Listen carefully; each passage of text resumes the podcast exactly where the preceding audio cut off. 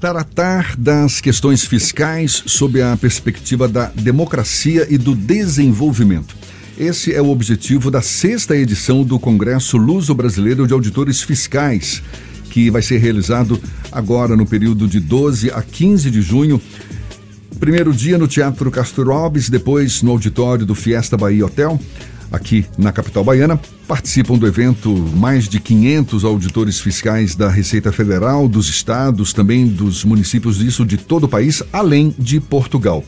O presidente do Instituto dos Auditores Fiscais do Estado da Bahia, Marcos Carneiro, é nosso convidado aqui no Issa Bahia, com ele que a gente conversa. Prazer tê-lo aqui conosco. Bom dia, Marcos. Bom dia, Jefferson Beltrão. Bom dia, Fernando Duarte e demais ouvintes da Tarde FM. Discutir a, as questões fiscais sob a perspectiva da democracia e do desenvolvimento representa o que, na verdade? É a preocupação de apontar o debate para uma agenda para o futuro?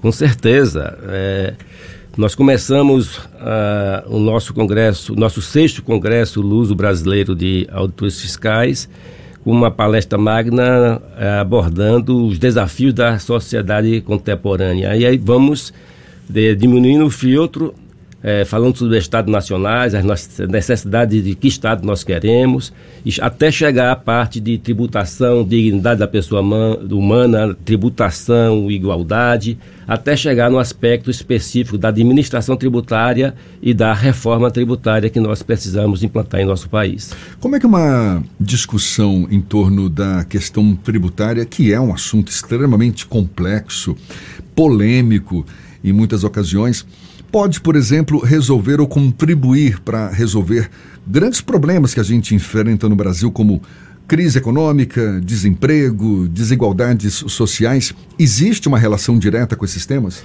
Com certeza. É, nós temos a convicção de que duas coisas vão acontecer: pagar tributo e um dia nós morrermos, né? É, não existe sociedade sem tributo. É, é uma realidade, tudo está vinculado qualquer, qualquer, qualquer projeto, qualquer benefício que você precise, é necessário de recursos públicos para, para esses investimentos. Conse consequentemente, o tributo ele permeia todas as questões que envolvem uma sociedade contemporânea.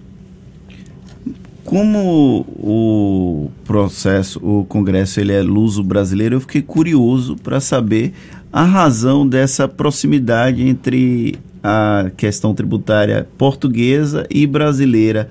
É por conta da nossa origem enquanto país, que tem uma base muito parecida com a questão tributária brasileira? É por isso que o Congresso é luso brasileiro? É, um, um dos facilitadores também é exatamente isso que você falou, Fernando Duarte, e, e também a língua portuguesa ajuda muito a essa inter-relação entre nós. É, um, esse congresso é realizado, por exemplo, um ano aqui no Brasil e um ano em Portugal. O ano passado foi na região de Alfaves. Esse ano deve ser na região do Porto. O ano que vem deve ser na região do Porto. Será anunciado é, o local exato é, na terça-feira com o lançamento do prêmio Nacional de Educação Fiscal. Essa interação muito boa, a, já pensamos em ampliar esse espectro para transformar um congresso em ibero-americano. Nesse ano já, vão, já vamos ter espanhóis aqui participando, quem sabe a gente não consegue fazer também abrangendo aí a Argentina, Chile e até países africanos que tenham administrações tributárias formadas a legislação tributária desses países, ela, elas têm algum tipo de semelhança ou é um processo de discussão de aprimoramento a partir das experiências de cada um desses países? Como é que funciona isso? Por exemplo, é, na Europa quase toda, hoje a, a, o tributo é, que, se, a, que se utiliza para, para o consumo é o IVA esse imposto sobre o valor agregado, que é exatamente o que nós estamos querendo agora é, implantar em nosso país, que é essa PEC 110 que está é, em discussão no Senado Federal. É, os países da, da OCDE utilizam o IVA, tanto que é uma exigência do Brasil fazer uma reforma tributária, uma das condições é exatamente mudar o sistema tributário. Ontem estava até previsto na CCJ da, do Senado Federal a apreciação de uma parte da, do projeto da reforma tributária e foi mais uma vez adiado. O Brasil tem um imbróglio muito grande quando a gente fala de tributação. Muitas vezes o contribuinte não tem ideia do que paga efetivamente quando ele contrata um serviço ou quando ele adquire algum tipo de produto. Qual é a defesa de vocês, auditores fiscais, nesse processo? É a simplificação tributária como uma das formas de fazer com que o Brasil efetivamente caminhe bem do ponto de vista de gestão pública? Não tenha dúvida. É, não é à toa que há mais de 30 anos se discute reforma tributária em nosso país. E até hoje não se efetiva, né? Pois é. é pela primeira vez, todas as unidades federadas, 26 estados e, e o Distrito Federal, estão concordando com a proposta que está em tramitação no Senado. Nunca ocorreu isso em nossa história. Então o projeto ele procura simplificar a legislação tributária, procurar realmente estabelecer no nosso país o estado de conformidade com a lei, o tal da compliance. Você tem que educar o contribuinte a pagar imposto. Para isso é necessário que a legislação seja muito simples, ela seja uniforme no país. Nós temos hoje 27 legislações de ICMS, mais quase 6 mil legislações municipais. É impossível o contribuinte compreender. Nós que somos aplicadores da legislação, temos dificuldade de aplicá-la. Imagine o contribuinte, o, os contadores que precisam realmente é, uma, de uma parafernália de informações, de obrigações acessórias para fazer o correto pagamento de tributos. Não é à toa que nós temos esse litigioso no mais de um trilhão de reais aí de dívidas para serem cobradas, com um custo elevado, inclusive, para a máquina do judiciário fazer com que essa coisa se efetive. Com um processo de recuperação na faixa de 1, 2%. É algo irrisório em termos de recuperação. Então, nós precisamos realmente de um sistema é, tributário muito mais inteligente. E a forma de você fazer isso é ampliar a base de consumo para não só para a parte de mercadoria, também trazer a parte de serviço, porque um dos fatores da litigiosidade é exatamente essa dúvida: o que é serviço e o que é consumo. Nós precisamos melhorar, porque também fazer um processo, Fernando é, é, Jefferson, de, de fazer com que o pobre pague menos. Esse sistema de tributação sobre o consumo que hoje está vigente no nosso país é um, é um, é um sistema altamente regressivo onde o pobre paga proporcionalmente mais do que o rico.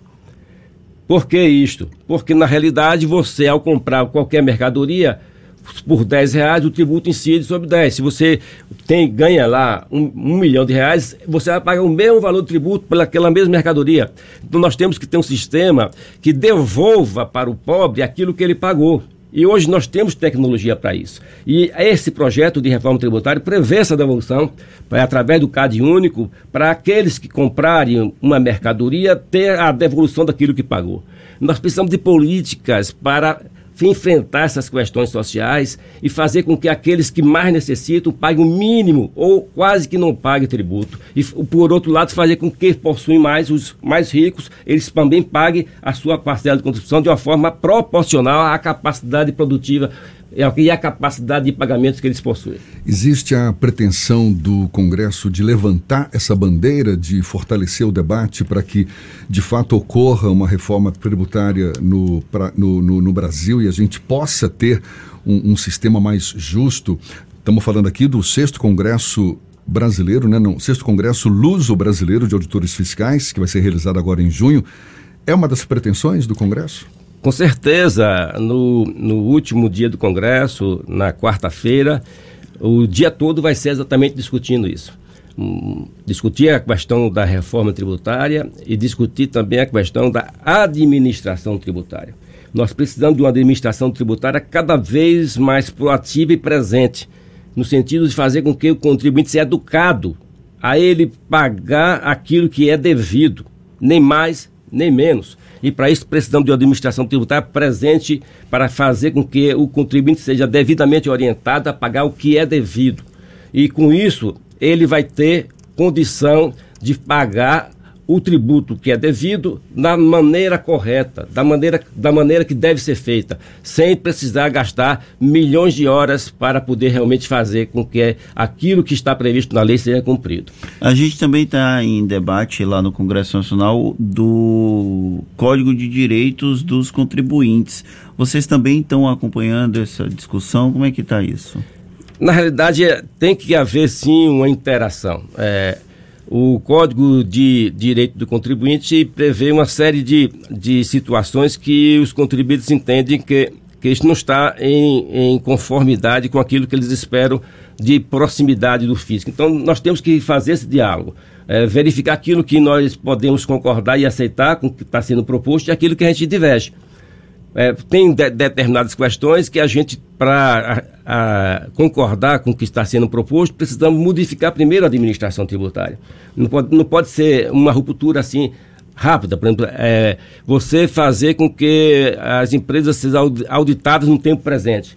Precisamos primeiro ter uma boa reforma tributária para a gente simplificar a legislação, a gente uniformizar a, a, tudo que está previsto para que o contribuinte possa compreender melhor o que deve ser pago de tributos, para depois a gente caminhar para essa seara aí de fazer o que é possível ser feito para termos também um código de defesa do contribuinte. Quando a gente estava conversando, o senhor sinalizou a questão da, do pagamento de impostos. Os ricos pagam menos impostos proporcionalmente do que os pobres, e é uma questão de justiça tributária que depende também do próprio sistema político. O senhor acredita que o nosso sistema político brasileiro hoje ele está preparado para uma discussão sobre justiça tributária? Eu acredito que sim. O momento é este. É o momento. Nós estamos aí em um processo já de eleições e que os candidatos têm que vir com propostas efetivas sobre como melhorar o nosso sistema tributário. Não tem sentido, na média da OCDE, se tributa em torno de 33% no consumo. É, aqui se tributa na faixa de 45, 12 a mais, e o inverso na tributação sobre a renda. Lá eles tributam mais, em torno médio de 12% sobre a renda, a gente tributa menos. Quer dizer, não tem sentido. Você tem que fazer com que os que mais podem paguem mais tributos, não o que ocorre hoje, que são os pobres que pagam mais tributos do que os ricos. Então isso não está correto, nós precisamos modificar. Então, tributar sobre lucros e dividendos, todo mundo faz isso, só nós aqui que não realizamos isso, temos que modificar isto. Se a contrapartida reduzir também tributo sobre a, a imposto de renda de pessoas jurídicas, que façamos. Mas precisamos mudar essa lógica tributária que existe no, hoje no nosso país. Os pobres têm que pagar o mínimo possível e os ricos pagar cada vez mais para que tenhamos um sistema tributário efetivamente justo. A gente está conversando aqui com o presidente da, do Instituto dos Auditores Fiscais do Estado da Bahia, Marcos Carneiro. Um congresso como esse, Marcos, vai resultar em quê? Porque uma coisa é reunir auditores fiscais do Brasil, de Portugal, nomes especialistas da área, como por exemplo o Paulo Portas, não é, comentarista político da rede CNN Portugal e ex-ministro dos Negócios Estrangeiros de Portugal, a diplomata e política portuguesa Ana Gomes, tem também o secretário especial da Receita Federal do Brasil, Júlio César, o ex-vice-presidente do novo Banco de Desenvolvimento estabelecido pelo, pelos BRICS, o Paulo Nogueira Batista Júnior. Qual é, como é que vai se dar a, a, a disseminação do que foi debatido no Congresso para as demais instâncias de interesse sobre o assunto? A gente está falando aqui, estamos discutindo a importância de uma reforma tributária. Não são os auditores fiscais que vão fazer essa reforma. A gente vai depender de decisão política. Vai ficar restrito a esse universo do, do, dos próprios auditores, o que, de, o, o que será debatido no Congresso, ou tem sim a pretensão de expandir esse conhecimento para outras instâncias? Todo o Congresso, ao final, a gente elabora um documento que é uma síntese de tudo que foi discutido e abordado no evento e a gente faz a disseminação disso e este ano vamos ter o, o cuidado de entregar todos os candidatos a presidente de nosso país. A tudo aquilo que a gente conseguiu sintetizar em termos de propostas para termos um Brasil melhor e um sistema tributário efetivamente justo e solidário. Os empresários, pequenos, grandes empresários e até os contribuintes, eles têm medo de auditor fiscal, porque o auditor fiscal vai lá na pontinha da caneta, olha conta por conta, vê se está certo para cobrar os impostos ou não o contribuinte precisa temer os auditores fiscais? Não, tanto que é, nós, nós defendemos é, cada vez mais uma aproximação com a, a classe empresarial. É, é, uns dois meses atrás mesmo, nós tivemos um evento é, com a Associação Comercial da Bahia, é, colocando institutos autores fiscais à disposição da, da associação para a gente debater ideias, para melhorar esse contato fisco-contribuinte, essa relação entre o fisco e as empresas. E, e defendemos cada vez mais que a, as, as micro e pequenas empresas, que são as geradoras de emprego no nosso país, elas, elas tenham condições privilegiadas, no bom sentido, e, e favorecidas.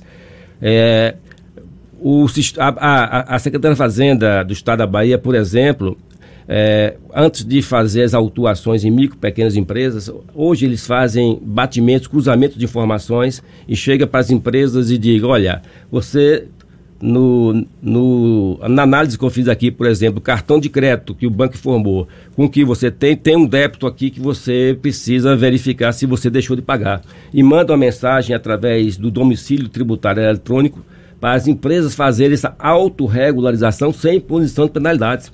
Então, esse é um tipo de trabalho muito inteligente que precisa ser ampliado cada vez mais. A gente tem que ter esse relacionamento estreito com o contribuinte. Obviamente, quando a gente vai fazer as auditorias, a gente vai verificar se o que foi praticado pelas empresas está ou não em conformidade com a lei. Se não estiver em conformidade com a lei, a gente vai fazer o processo de cobrança daquilo que faltou de ser pago de imposto. E a gente está discutindo aqui exatamente essa carga de impostos que é um absurdo, não é? A gente tanto defende aqui a, a reforma tributária, e eu não vou aqui entrar no mérito, no mérito da, da ilegalidade, porque é ilegal a, a, sonegação, quero falar da sonegação aqui. Mas é compreensível, do ponto de vista do auditor fiscal, que, de fato, muitos pequenos, micro, empresários em geral, recorram à sonegação é, é, como, como recurso de sobrevivência do seu próprio negócio? A sonegação é péssimo para que tenhamos uma sociedade, uma sociedade é, saudável e também em termos de competitividade. O que você precisa é simplificar para que a, a, coisa seja bastante compreensível e todos praticarem aquilo que está previsto como regra de mercado. Se você sonega, você faz uma concorrência desleal para o outro que está realmente agindo em conformidade com a lei. Então não, é, não vejo dessa forma, é, é, Jefferson. O que a gente precisa realmente é fazer com que a coisa seja mais simples e fácil de ser compreendida e de ser aplicada. Porque se você faz isto, não tem desculpa da empresa não pagar o que deve. E principalmente se você fizer com que a maioria das empresas, que são as micro pequenas, que geram 70% dos empregos no nosso país. Ela tem um sistema mais, mais fácil de ser aplicado, com pagamento de menos tributos, então elas concorrerão de forma saudável com as demais empresas em nosso país. Então, a sonegação é uma coisa muito perniciosa, porque realmente estraga o mercado e faz com que alguém ganhe mais, deixando de pagar os tributos que são devidos para a sociedade. Tá certo. Então, está aí já previsto para dias 12, 13, 14 e 15 de junho o sexto Congresso Luso-Brasileiro de Auditores Fiscais, que será realizado desta vez em Salvador. E muito obrigado pela É a sua... primeira vez que Salvador cedia esse evento? O Congresso Luso-Brasileiro, sim, é a primeira vez e eu gostaria de destacar também que nesse Congresso Luso-Brasileiro de Auditores Fiscais, é, no segundo dia do evento, na parte da tarde, nós lançaremos o Prêmio Nacional de Educação Fiscal. É um prêmio em que ele abrange a área de educação, um setor, é, educação básica fundamental, que desenvolve projetos na área de controle social, qualidade do gasto, combate à sonegação, no, é, é, combate à corrupção, é, orçamento, fazer com que é, o, o, cidadão veja, verifique realmente o que se arrecada, onde é que é aplicado, a qualidade desse, desses recursos que são aplicados, a área de educação, a área de instituições, universidades, também é uma área que é, é que é premiada com, através das ONGs que desenvolvem o projeto nessa área, a área de imprensa, Jefferson uma, uma, uma produção é, em rádio, em TV, até em laboratórios de, de, das faculdades de jornalismo, que um projeto nessas áreas também tem uma, tem uma premiação e a área de tecnologia. Se uma empresa desenvolve, por exemplo, um, um, um jogo educativo, é, mostrando realmente, é, é, é, por exemplo, a dilapidação do patrimônio público, que aquilo ali quem paga pelo conserto é o cidadão. Então, qualquer é, é, projeto nessas áreas, eles podem concorrer e serem premiados nesse Prêmio Nacional de Educação Fiscal. E aqui na Bahia, nós também fazemos o Prêmio IAF de Educação Fiscal, também com premiações nessas mesmas áreas. É um, um, um, um trabalho muito lindo que é desenvolvido pelas entidades é, do Fisco Nacional e da Bahia, voltado para a conscientização do cidadão da importância de, de se pagar tributos e pagar esses tributos de forma correta e bem aplicada para ele ter o retorno que necessita. Marcos, muito obrigado. Marcos Carneiro, presidente do Instituto dos Auditores Fiscais do Estado da Bahia. Muito obrigado pela atenção dada aos nossos ouvintes. Sucesso na realização do Congresso. Um bom dia e até uma próxima, então. Um bom dia, Jefferson, eh, Fernando Duarte e os demais ouvintes da Tarde FM. Agora são 7h46 na Tarde FM.